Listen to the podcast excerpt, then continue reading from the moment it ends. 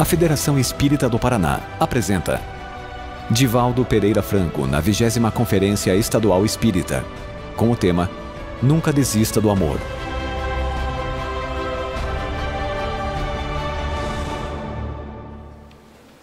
Queridos irmãos, que constituem a mesa diretora das atividades, irmãs irmãos queridos de todos os credos, e também daqueles que não têm credo espiritual algum. Caras amigas, caros amigos, que nos acompanham através das rádios e das internets, nossos votos de muita paz. Aqueles eram dias diferentes. Fazia 400 anos que a boca profética silenciara no infinito e Israel parecia totalmente sem rumo, acostumado o país a ser conduzido pelas vozes da imortalidade. Magdala era uma cidade formosa diante do mar da Galileia, metrópole de características gregas, segundo alguns historiadores, possuía parte das suas ruas calçadas com pedaços de mármore. As mansões, os virinos demonstravam a grandeza e o poder helênico que ali se instalara. Magdala tornou-se célebre. Primeiro, porque por duas vezes a rainha Cleópatra veio passar o período ardente do verão egípcio, na calma e agradável Magdala. Ali também se podiam notar as bancas dos mercenários e dos encarregados do câmbio, sestércios e moedas variadas eram cambiadas praticamente no meio das ruas. Mas Magdala se tornou uma cidade da mais famosa por causa de uma jovem que ali residiu. O seu palacete tomava praticamente uma quadra e estava adornado de ciprestes e de coníferas que apontavam seus dedos verdes na direção de um céu azul turquesa mas também porque estava próxima do mar. Aquele mar que se apresentava beijando as praias, com as rendas de espumas, que se tornaria célebre, porque um homem ímpar elegeu as suas margens e as suas águas para cantar a sinfonia inacabada do amor. Imaginemos uma noite transparente de luar, a argêntia, mensageira do sol, derrama sobre as águas tranquilas do mar espelho a grande fímbria de luz que termina na praia de terras arroxeadas e de pedras miúdas a vila grandiosa da meretriz, famosa pelos seus encantos. E acima de tudo, porque se dizia que periodicamente forças tenebrosas dominavam-na e ela tombava no êxtase, pálida, marmórea, semi-morta. Foi numa noite dessas que alguém chegou do lado exterior e na porta de madeira velha bateu com muito vigor o bastão de caminhante. Um servidor abriu o postigo e percebeu que o caminhante era um mendigo e pediu-lhe que se retirasse, principalmente porque a senhora, naquela noite, não recebia ninguém. Mas o caminhante que a parecia conhecer, disse-lhe: Eu tenho uma entrevista com a senhora. Ela pediu que ele viesse dizer o resultado de um empreendimento que me confiou. Mas o servo que conhecia todas as artimanhas dos necessitados de contemplar a mulher muito cara, redarguiu-lhe que ele se afastava. Ou traria os mastins que defendiam a casa para expulsá-lo. Aquela era uma noite que ela estava dominada pelos demônios. Havia um silêncio. Os servos que já viviam descalços caminhavam suavemente para que nada perturbasse o transe da meretriz. Mas o estranho parecia disposto a não ceder. E golpeando a madeira velha, dizia: Abram-me de acesso ao pátio, ou terão talvez a pior noite das suas vidas. O porteiro aturdiu-se, porque era uma mulher estranha, temperamental, dominada por estranho poder, e abriu a porta. O carvalho velho rangeu, rangeu das ferraduras gastas. E naquele pátio em que uma fonte cantava suavemente a melodia monótona da queda da água, o mendigo disse: Tenho que falar com a senhora. Mas é impossível. Hoje ou nunca mais. Mas é impossível. Tenho que falar com a senhora. Ou gritarei até que ela própria me venha receber. Chamou-se o mordomo e este falou que era impossível. Havia observado desde há duas noites e dois dias que ela estava num transe estranho. O incenso bailava nos tripés com brasas e na sua sala de dormir os reposteiros estavam caídos e somente uma clarabóia permitia poder vê-la recostada no triclínio e no aspecto de horror. Mas o mendigo pediu que lhe fossem falar. Ela estava esperando, e se não fossem, arrepender-se-iam. A serva de maior confiança daquela estranha mulher que viera, não se sabe exatamente de onde, resolveu consultá-la. Mas o mendigo foi pés após pegadas e abriu abruptamente a pesada cortina de veludo vermelho e pôde vê-la. Ela estava no triclínio com um traje negro que deixava uma fenda imensa na perna branca que a clarabóia vestia de luar. E o mendigo atirou-se de aos pés. O quarto estava abafado. A mirra, o incenso, inundavam aquele quadrângulo. E ele gritou: Senhora, Senhora, eu venho conforme prometi. Senhora!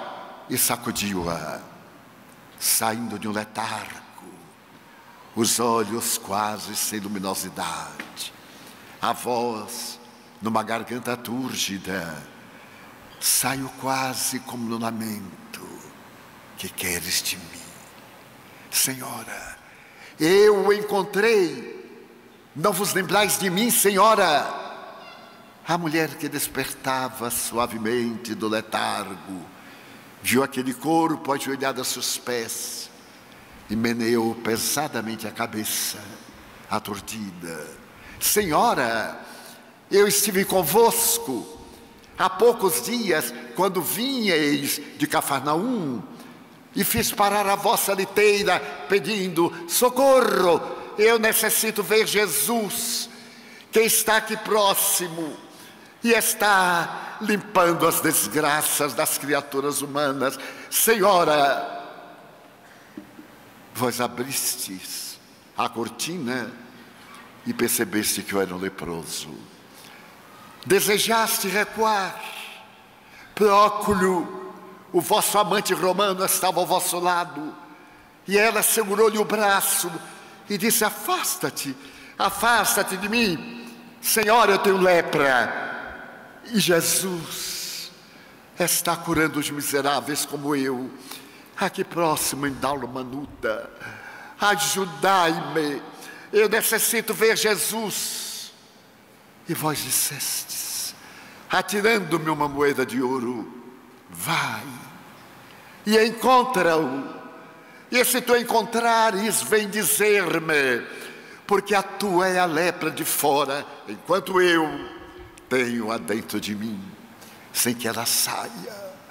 Eu abri-lhe o peito, da ferida roxa, aberta, purulenta, vós recuastes e dissestes: se o encontrares, lembra-te de mim, que também carrego os sinais da decomposição. A liteira seguiu, e eu fui a Dalmanuta, e ele, ele me recebeu. Senhora, Ele passou a mão na minha face. Eu senti o frêmito do corpo inteiro. Percebi que as feridas se movimentavam. E de repente, vede, senhora, e rasgando no peito a camisa velha, mostrou-lhe o tórax liso, sem uma cicatriz. Vede, senhora, a meretriz mandou que aumentasse o achote. Olhou que te fez ele? Senhora, ele passou minha mão e disse-me: Não peques mais, para que não te aconteça nada pior.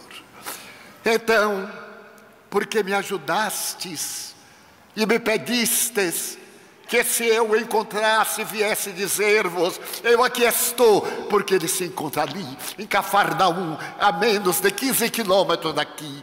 Ele dorme na casa de um pescador. É o único lugar em que ele dorme mais de uma vez. Ele nunca dorme duas vezes na mesma casa, somente ali e em Betânia, na casa de três irmãos. Vinde, Senhora. Vós dissestes que também tendes lepra. Vinde para que ele vos cure. Mas a mulher atormentada encostou-se nas almofadas vestidas de veludo e falou com desânimo: A ti ele te recebeu, mas não a mim. Eu sou uma vendedora de ilusões.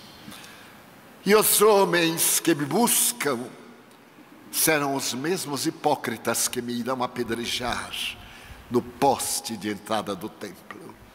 E ele é homem. Tu tinhas a lepra do corpo, mas eu tenho a lepra da alma que me parece incurável. Senhora, ele é diferente. Ele me olhou e um banho de luar vestiu minha alma de luz. Vinde, Senhora. Ela titubeou. Senhora, vinde. A madrugada avança e amanhã já não o encontraremos. Então ela se moveu lentamente, pediu à serva que ele trouxesse um pépro romano para cobrir a cabeça, mandou avisar ao barqueiro para atravessar dali de Magdala a Cafarnaum, a barca que a conduzia, e entre os beijos de uma noite enluarada, e a gargalhada de prata das estrelas que fulgiam no infinito. Uma meretriz, um miserável e um barqueiro entraram na praia formosa de Magdala. E o barqueiro começou a remar na direção do desconhecido. Já ia o dia colocando o rosto de luz por detrás das montanhas do Galado. Quando a barca cravou na areia E então o mendigo disse: Ali, senhora, naquela casa. É ali que ele está. Ele deve estar esperando-vos. Ele sempre nos espera, porque ele sabe de tudo. Ela teve aquele gesto, o impulso de ida e retrocedeu. Mas, senhora, ide, eu tenho certeza que ele vos receberá. Ela desceu caído do manto e com passo firme venceu a areia úmida até uma porta num quadrângulo da casa semiaberta.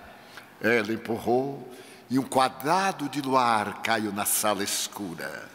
Sentado sobre uma pedra, o homem meneou a cabeça para trás e a cabeleira na tonalidade do merlo, ou do ouro velho, ou do latão escuro, correu pelo ombro estreito e uma cabeça esculpida na maior arte de beleza, fez um ângulo no ombro e ela não se deteve. Nunca havia visto um rosto tão belo naquele perfil lateral. Atirou-se ao chão e exclamou: Rabone, mestre querido. E ele disse, quase no sorriso: Maria, tu me conheces, Senhor. Maria, ergo bonus pastor sum. Eu sou bom pastor e conheço todas as minhas ovelhas, uma a uma. Não te surpreendas, pois, que te chame Maria. As lágrimas aljofraram rapidamente nos olhos entumecidos da pecadora. E ela disse: Se tu me conheces, tu sabes, eu sou Maria. Eu também atravessei os pântanos e pude ver, flutuando sobre eles, o lilás, o branco dos lírios, e na sua margem as flores miúdas com que a primavera canta a chegada da vida. Eu te conheço, Maria. Então tu sabes, Senhor, o que caracteriza a minha vida. Maria, Senhor, eu desejo seguir-te. Maria, não hoje. Eu sei que me seguirás. Eu darei a minha vida por ti. Eu a darei a ti. Eu sei, Maria não agora. Agora eu te peço que ames, porque o amor é a solução de todos os problemas. Ama Maria, a quem, Senhor? Aos teus filhos. Pobre de mim. Eu tenho o ventre varado mil vezes, mas o Pai não me deu a honra de ser mãe. Maria, quando eu digo teus filhos, eu não me refiro àqueles que saem do ventre, mas aqueles filhos que não têm mães, aquelas mães quais tu, que não têm filhos. Todos eles são filhos de meu Pai, e eu te confio a ti, esses filhos, toma-lhes conta, e depois vem até mim, e eu aceitarei a tua vida. Rabi, vai, Maria, e não te consideres um pântano. Por acaso tu nunca viste sob os escombros as flores miúdas que gargalham quando a temperatura muda? Assim também são todos aqueles que, marcados pelo desastre da vida, encontram a palavra de vida eterna. Vai, Maria, eu te esperarei.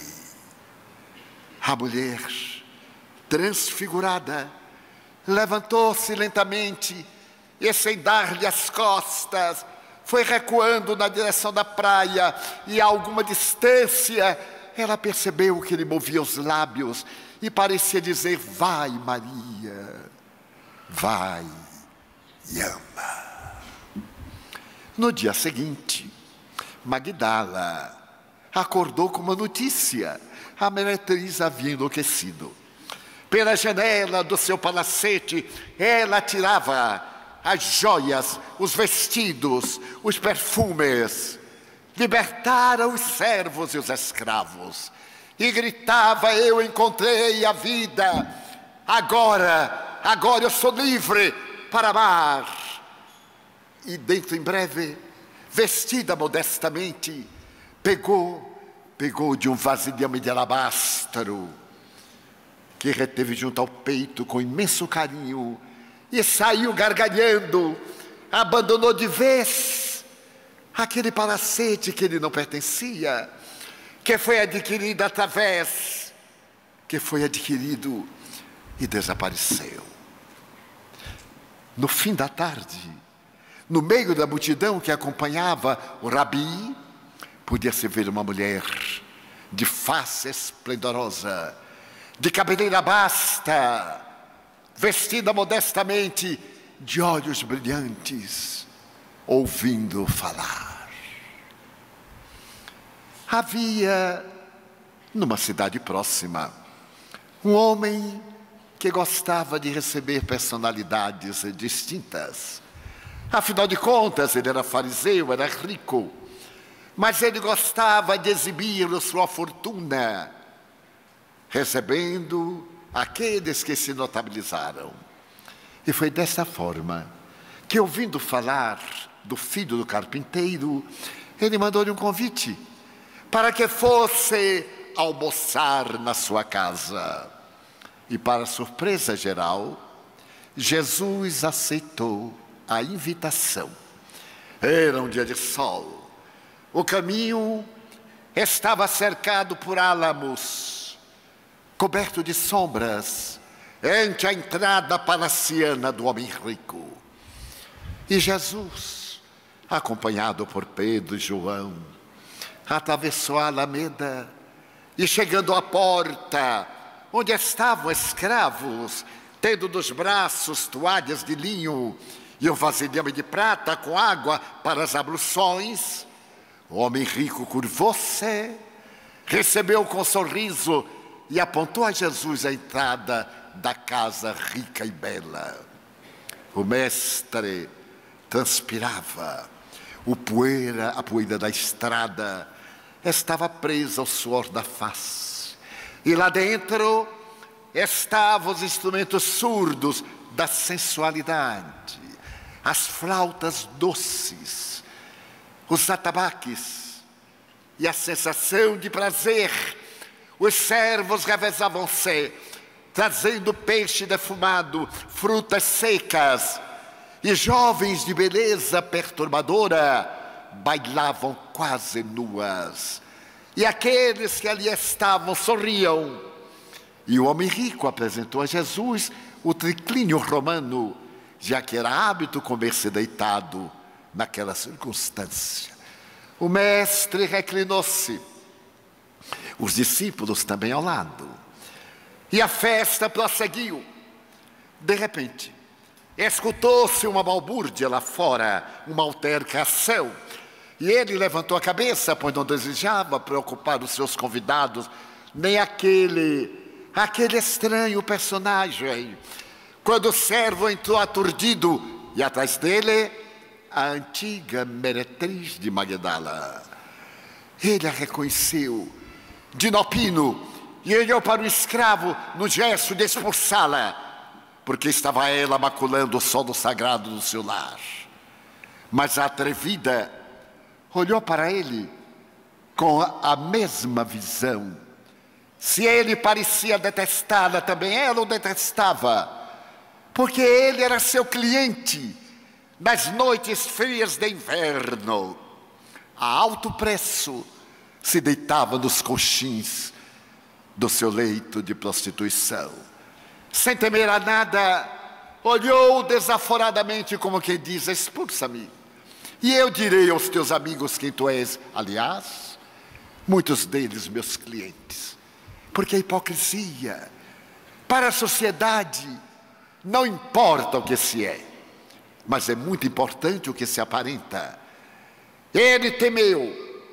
E ela, chorando, se ajoelhou aos pés do convidado especial. E porque as lágrimas fossem abundantes, enxugava-lhe os pés com a cabeleira basta. E ainda teve a coragem de retirar do manto que a cobria o vaso de alabastro e derramar-lhe dos pés a essência, o perfume de nardo, muito caro. A sala inundou-se do suave perfume da planta. E então o anfitrião foi dominado pela ira. Todos olhavam, censurando. Eram todos prostitutos. Por isso mesmo censuravam aquele que também o era. É a nossa maneira de projetar a nossa inferioridade no outro. E então, não se podendo vingar da mulher atrevida, ele olhou para Jesus muito calmo, que deixava aquela mulher imunda lavar os pés, beijá-los. Foi quando, inesperadamente, Jesus olhou para ele e disse-lhe, perguntando Simão: Eu sei que tu és homem próspero. O elogio atingiu-lhe o ego com uma flechada. Não, Senhor. Eh, não exatamente. Simão, eu sei que tu és um homem próspero e que és um excelente negociante. Oh, Senhor, é gentileza de sua parte. Não, Simão. Eu sei que tu tens pronta resposta. Eu gostaria de perguntar-te, porque havia um homem que tinha dois devedores. Um deles lhe devia 500 sestércios, uma moeda cara, e o outro apenas 50.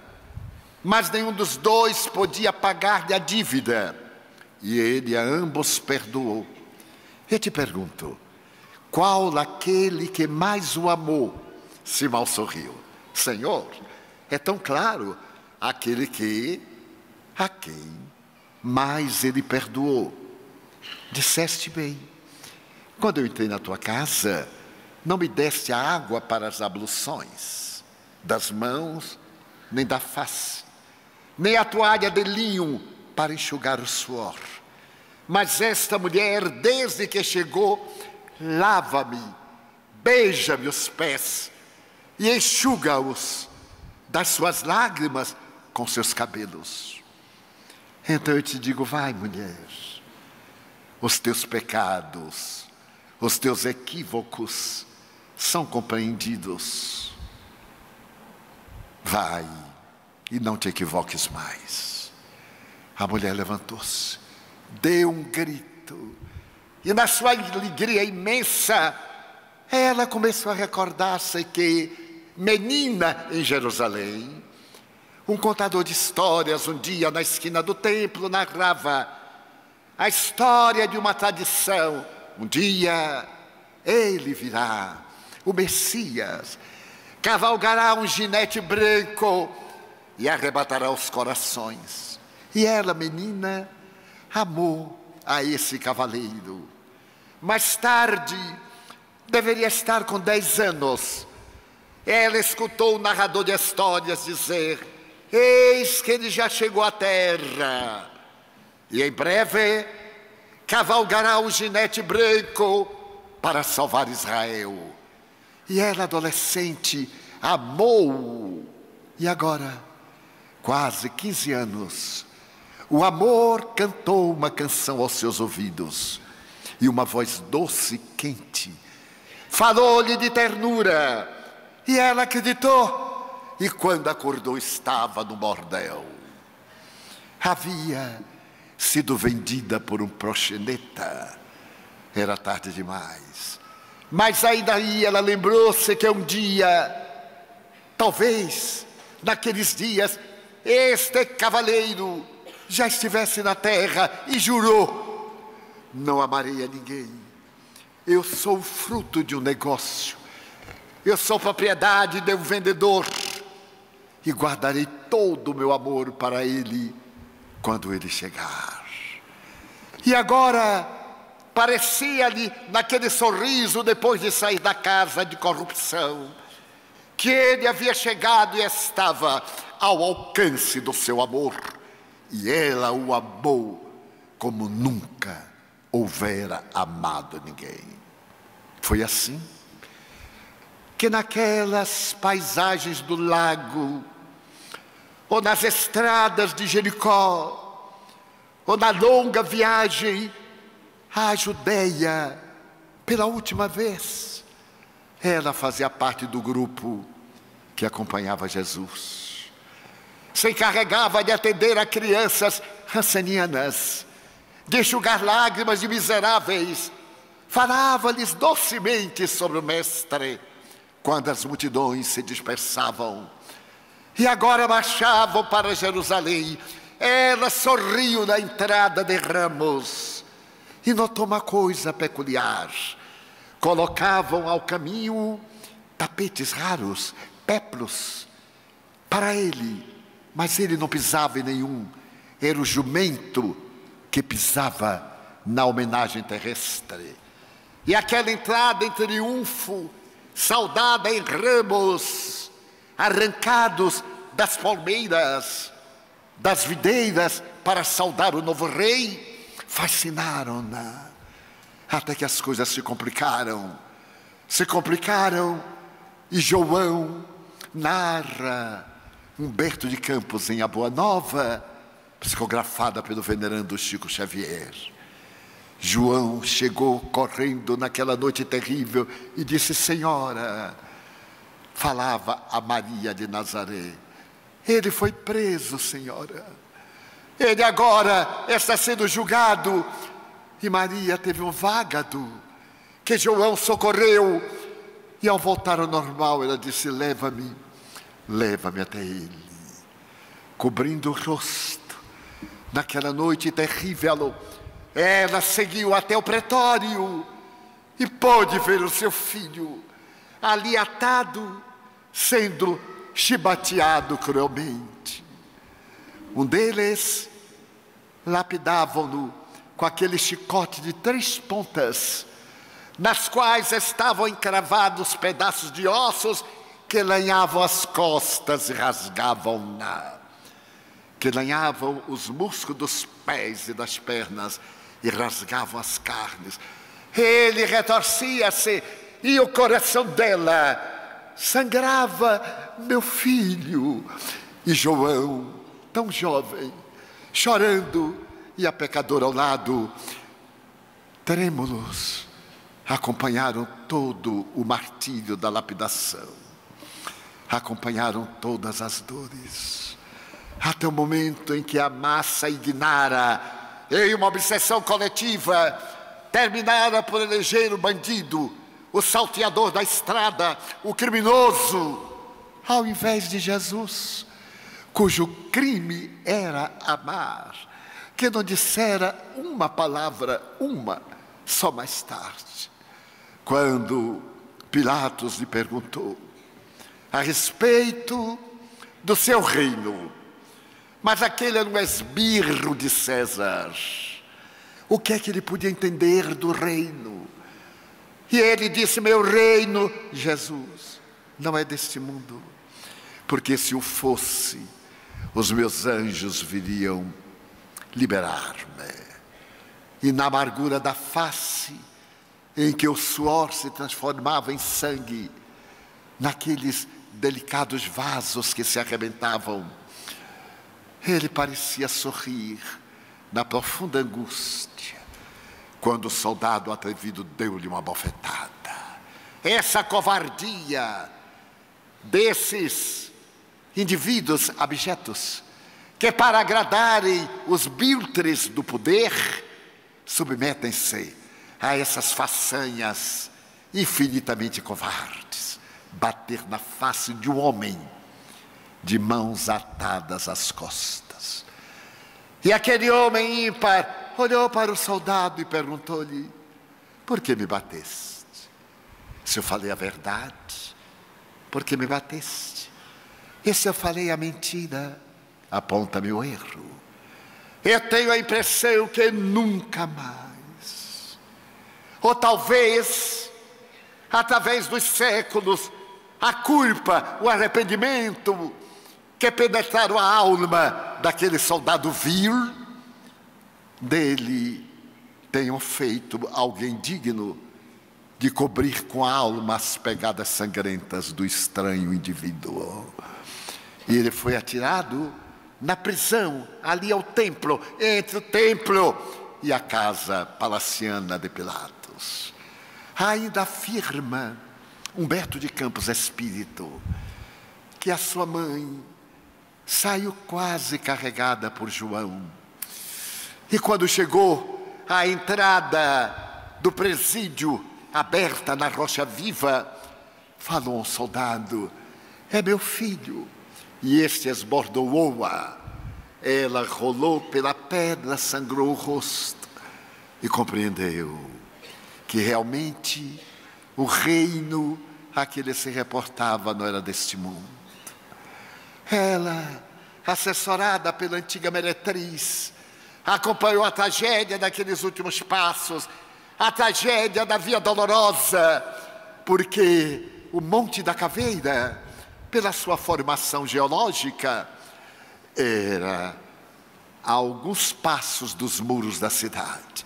Ele atravessou a rua estreita, de degraus, saiu à porta e lá, lá estava o Monte da Caveira, traduzido como Monte Calvário. E ele caiu uma vez, duas vezes, da terceira vez, uma mulher tocada de ternura correu com uma toalha alfinetente e enxugou-lhe o suor e teria ficado as marcas de sangue naquela que se chamaria Verônica. E ele continuou carregando a cruz, sem forças, porque a lapidação fizera grandes hemorragias. Para poder facilitar-lhe a morte, era uma sexta-feira, não podia ficar ninguém vivo na cruz, na entrada do Shabat, não podia. E, sem energia quase, ele tombava quando o soldado chamou alguém que passava e mandou ajudá-lo. Aquele estranho indivíduo que viera à cidade à busca de apoio para a família doente, principalmente para um filho muito doente. Abaixou-se, era forte, ergueu com o ombro a cruz. E aquele que ia para o martírio olhou para trás, numa atitude de gratidão que fulminou a alma do auxiliar que tremeu e encontrou o reino de Deus. E ajudou na subida do Calvário. Ela, a pecadora, chorava e cada martelada era uma punhalada no seu e no coração da mulher de Nazaré. Elas se abraçavam, ali estava também Maria de Jerusalém, ali estavam as mulheres estoicas, porque os homens fugiram com medo, menos João. E ele repassava a vista da multidão. Quando ergueram e a cruz entrou na cova adrede feita e o corpo derreou, a madeira tosca cravou-se-lhe nas costas e o peso produziu asfixia tormentosa. E ele descerrou os olhos naquele cenário lúgubre do sacrifício criado pelos fenícios e adotado pelos romanos. Era cena tenebrosa, entardecia, a noite caiu sobre a terra antes do anoitecer. Relâmpagos zigue-zagueavam como se fossem bailarinas enquanto o trovão aplaudia e o manto do templo deu uma costura só, rompeu-se de alto a baixo, e uma sensação de tremor. E ele disse as palavras: Eli, Eli, lama sabachthani. Estava tudo consumado. Pendeu a cabeça. Havia morrido. A pecadora olhava para ele. A mãe Santíssima da humanidade. Foi ele quem a nomeou. Porque naquele momento, já culminante, ela gritou: Meu filho, meu filho, que te fizeram os homens. E ele ainda teve alento para dizer: Mulher, não minha mãe, mulher, eis aí teu filho. E olhou para João. Ele transferia a divina maternidade para todos nós. A partir daquele momento, a rosa mística de Nazaré seria a Mãe Santíssima da humanidade. Filho, eis aí tua mãe.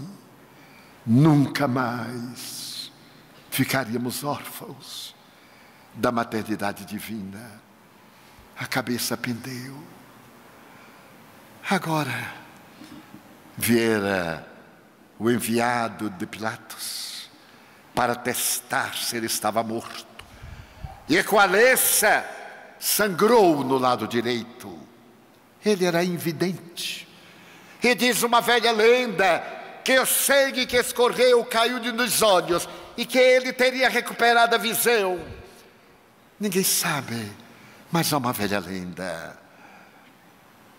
E Longinos seria uma personagem dedicada ao amor através da história, anos depois.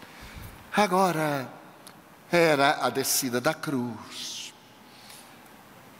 era a cova ainda virgem que lhe fora dada por um fariseu, eram os sete metros de tecido branco que ele fora dado por um príncipe do Sinédrio, Nicodemos, que com ele dialogara. E agora era a grande expectativa, a noite tenebrosa. Os companheiros assustados recolheram-se à casa de Maria de Jerusalém, a mãe do jovem João Marcos. E ao terceiro dia, não suportando mais as saudades, ao amanhecer, ao amanhecer daquele domingo, ela, Pedro e João foram até a sepultura e quando lá chegaram antes do amanhecer, levavam essências para naturalmente embalsamarem o cadáver antes da decomposição. Não, não no encontraram a pedra de correr, uma pedra de moinho estava fora do lugar, a sepultura estava aberta e lá dentro estava aquele manto que o cobria, estava o outro que apertava o queixo e ele desaparecera. Certamente os soldados roubaram-lhe o corpo numa ironia programada por Pilatos desde que ele prometera voltar. E ela ficou desesperada. Pedro e João desceram à cidade, mas ela ficou por ali. Naquela rocha medravam rosas silvestres. Foi exatamente ali que José de Arimateia, que o seguia de longe, mandara fazer a sua sepultura, sempre na rocha, como caracterizavam os judeus de então. E ela saiu a buscá-lo quando viu de costas alguém. Amanhecia aquele rosto pálido da madrugada, corado dos primeiros raios de sol. E ela gritou: Senhor, para onde levar o meu senhor? Pensaram que era o jardineiro. E ele, voltando-se, ela exclamou, como naquela madrugada, fazia dois anos, lá em Cafarnaum: Rabone, Maria. E correu para abraçá-lo. Não me toques. Ainda não estive com meu pai mereceria um comentário muito largo, que infelizmente não iremos fazer. Mas vai, Maria, e anuncia que eu voltei. A meretriz saiu correndo até o cenáculo, onde os amigos amedrontados diziam: fomos enganados, ele nos abandonou. Entre outros, Tomé dizia que ele não havia correspondido à expectativa. E ela disse: Eu acabo de vê-lo, eu vi. Ele mandou. E uma gargalhada: Tu, exatamente tu, que o viste, tu. Não podemos acreditar, porque nós somos assim. Nós perdoamos o que tomba, mas nunca esquecemos do seu erro. Sempre lembramos, sempre lhe passamos na cara. Falamos da redenção do culpado, mas olhamos para que ele se lembre que nós conhecemos a sua desdita. Logo tu. E ela sentiu-se envergonhada. Era a única mulher ali no grupo. Mas a Mãe Santíssima cercou-se-lhe. Ainda é narrativa do Espírito Humberto de Campos. Abraçou-a ternamente e disse-lhe: Minha filha, o meu coração de mãe diz-me que tu viste. E sorriu. Foi assim que surgiram as primeiras aparições, ali mesmo.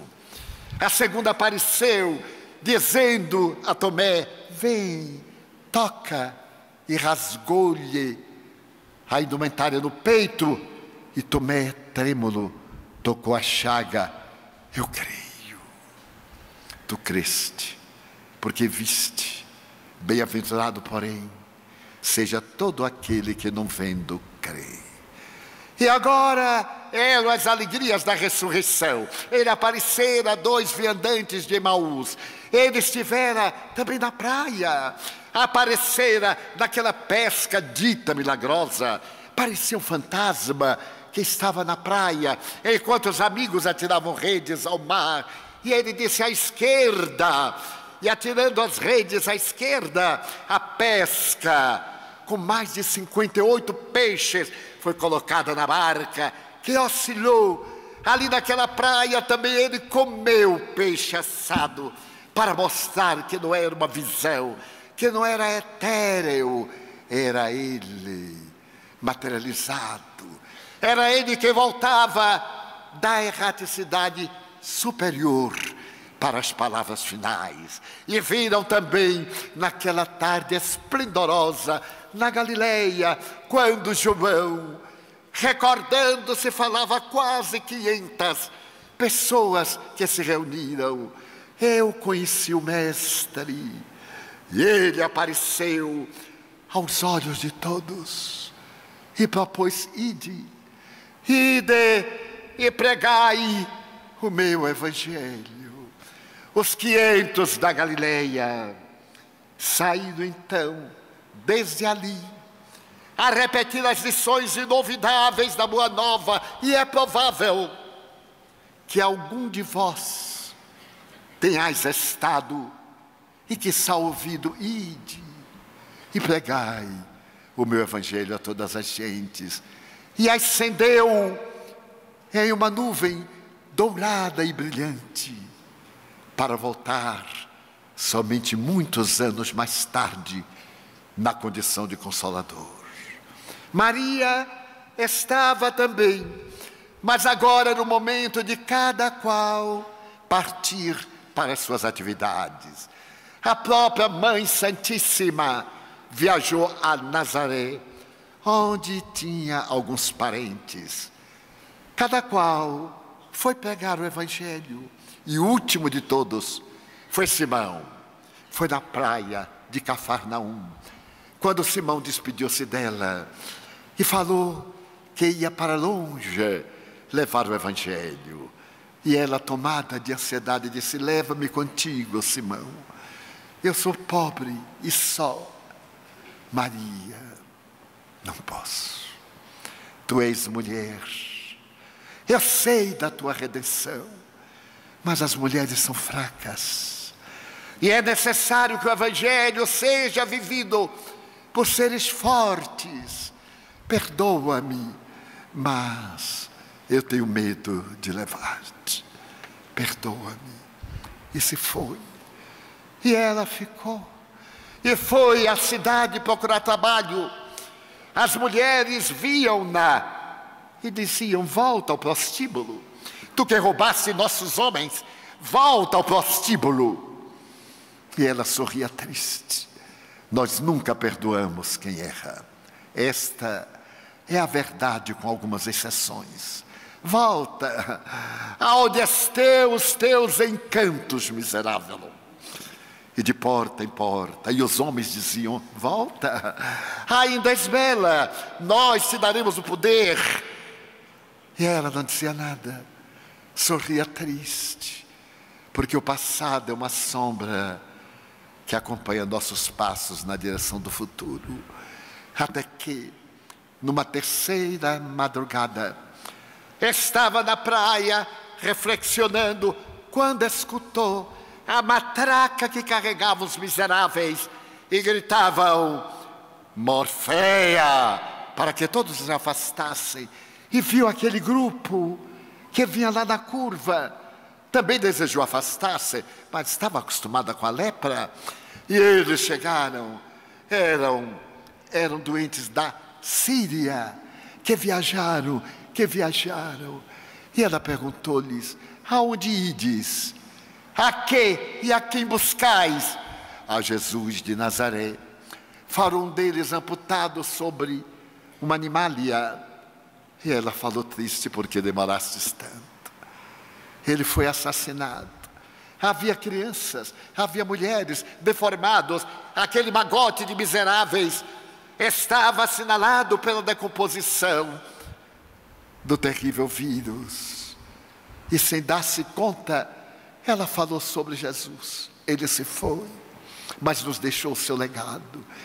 E sem perceber, começou a falar daquilo que ela vira.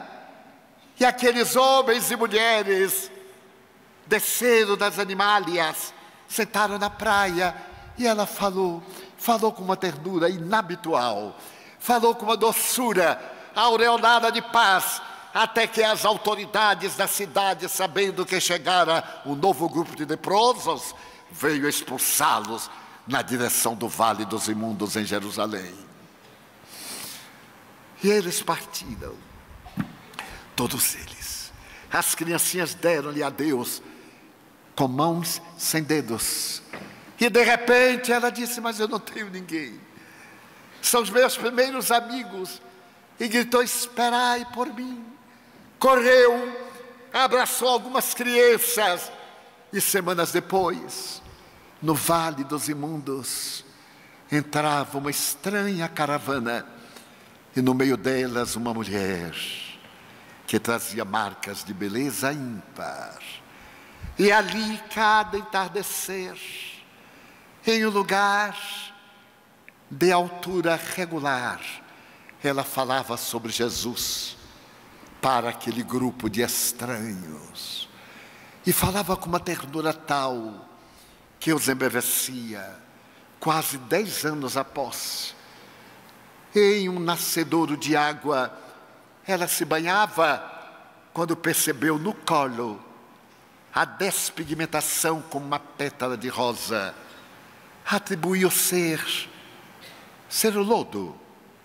Tomou de um graveto e cravou, não sentiu dor. Era peculiar porque ela dizia sempre: Vós, os leprosos, e falava por Jesus. Mas naquela tarde, o seu discurso foi diferente. Nós, os leprosos, a bela mulher de Magdala estava leprosa também. Hei de pagar na carne os crimes que na carne cometi. Não é exatamente assim, mas era uma forma de autopurificação. E foi deformando. O tórax emurcheceu, a cabeça bamboleava nos ombros magros, as abas das orelhas cresceram, as do nariz ficaram transformadas em uma ferida não cicatrizante, os lábios entumeceram, a vista estava agora marcada por vários derrames de sangue. Ela oscilava e então disse, naquela última tarde: Eu, eu vou visitar a Mãe Santíssima em Éfeso, muito distante. E todos disseram: Não vás, não aguentarás o calor. Ela sorriu. é meu último pedido. Eu quero despedir-me da senhora. E então, cabaleante, viajava à noite e ao dia recostava na sombra do arvoredo das velhas muralhas. Crianças atiravam-lhe bagas de pão e ela andou, andou, e num dia ensolarado, diante daquele mar maravilhoso, ela pôde ver Éfeso, a cidade que estava João e onde morava Maria, no dos aclives, a oito quilômetros da cidade, como viria mais tarde a grande vidente alemã, que teria identificado a casa em que João morava com a Mãe Santíssima, a vidente Emérite. E então ela desfaleceu às portas da estrada. O delírio tomou conta dos seus lábios. E o casal de cristãos, vendo a caída, balbuciando o nome de João, o nome de Maria, não trepidou. O casal carregou-a e levou-a até a casa de pedras, de poucos cômodos, acima, de onde se pode ver o mar Egeu, como descreve a mediunidade de Chico Xavier, límpida e cristalina e cuja porta Maria Santíssima ficava olhando o mar que seu filho tanto amava em Cafarnaum e onde ele lhe apareceu para arrebatá-la mais tarde. Mas então a mulher de Magdala estava em delírio. João subiu correndo e durante três dias e duas noites ela permaneceu naquele delírio de febre e não recuperou a razão. Maria a Santíssima acariciou-a. João falou-lhe palavras de ternura. E no amanhecer do terceiro dia, ela sentiu algo estranho. Sentiu que uma força peculiar arrancava-lhe do escafandro material. E ela recuperara a juventude, como naquela madrugada. Então, força estranha conduziu-a, como se fosse uma caravana divinal. A natureza balbuciava uma sonata da voz do vento e do arvoredo, e ela foi levada, levada, podendo ver que o Jordão, o Jordão parecia uma harpa olhado de cima, e que Jesus foi aquele que tocou na harpa da natureza, a canção inolvidável da imortalidade da alma e do amor. E de repente, ela estava na praia, na praia de Cafarnaum. Ela estava assim, na praia de Cafarnaum. Estava tocada profundamente pelo espírito da alegria e da vida. Ali recordava, estava com a indumentária de quando fora seduzida, fazia tantos anos, apenas aos 15 anos. E olhando para o mar, aquele mar que fica a 200 metros abaixo do nível do mar Mediterrâneo, daquela fossa que termina na fossa mais profunda da Terra, que é o Mar Morto, a 400 metros abaixo do Mediterrâneo. Ela ficou ouvindo uma suave melodia quando ela percebeu uma luz que flutuava sobre as águas. Apurou os olhos, adentrou-se pelo mar. Era Jesus. Ele estendeu-lhe os braços. Ela tirou-se-lhe. Ele disse: Maria já atravessaste a porta estreita. Agora vem comigo para a casa de meu pai, em homenagem a todas as mulheres do mundo. Tu que te soubeste redimir, vem Maria, e um rastro de luz desapareceu na madrugada.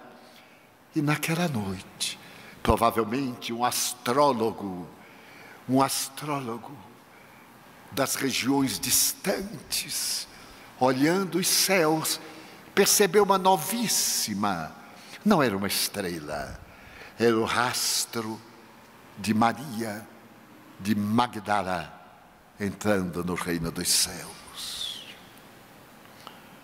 Na minha opinião, descolorida e simples, foi a maior revolução de amor.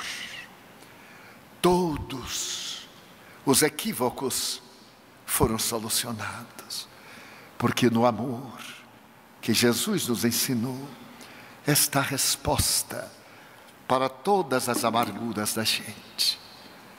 Está a resposta para a nossa busca no amor. E se nós amarmos quanto Ele nos pediu, as nossas dores serão transformadas em alegrias do reino de Deus. Lembrai-vos, filhos da alma, que Jesus é os dois extremos da vida, o zênite e o nadir das nossas aspirações. Quando as dores vos parecerem insuportáveis, quando a solidão se vos apresentar tenebrosa e fria, lembrai-vos de Jesus. Uma voz sequer levantou-se para inocentá-lo e eram centenas aqueles a quem ele atendeu. Quando vos sentirdes desamado ou rejeitado, mantente a irrestrita confiança no amor e vos entregai àquele que é a vida da própria vida não tem mais nunca, porque Ele nunca nos deixa a sós. Elegemos o tema da mulher equivocada, porque todos nós carregamos um espinho na carne e nas carnes da alma. Todos nós ainda imperfeitos, somos algo. Maria de Magdala, ou Miriam de Migdol, que o amor de Jesus nos recebe com ternura infinita, sem nos perguntar quem fomos, mas nos propor o que seremos de ânimo. São horas muito difíceis de testemunho e de lágrimas, de ansiedade e de desamor. Mas crede, filhos da alma, Jesus não venceu no mundo, venceu o mundo das paixões Sede vós aqueles que podeis vencer as sombras do pretérito que vos arrebatam muitas vezes. De volta aos abismos da alucinação. E amai, pagai o preço do amor, socorrei por amor. Erguei por amor, libertai por amor, e vos sentireis salvos,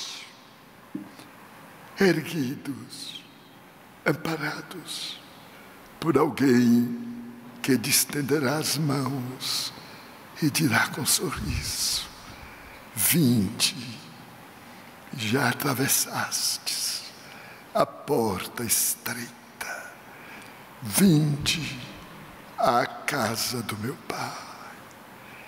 Nestes dias, meus filhos, o endereço de Deus chegou aos vossos corações. Tendes agora o mapa da vitória.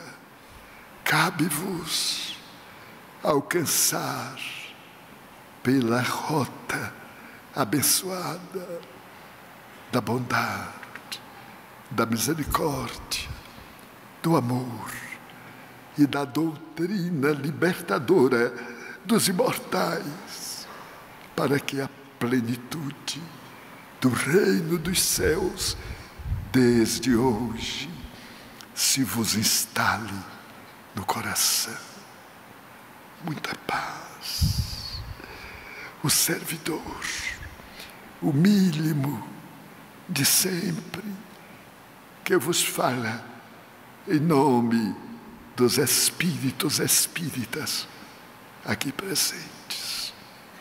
Ide em paz. Bezerra.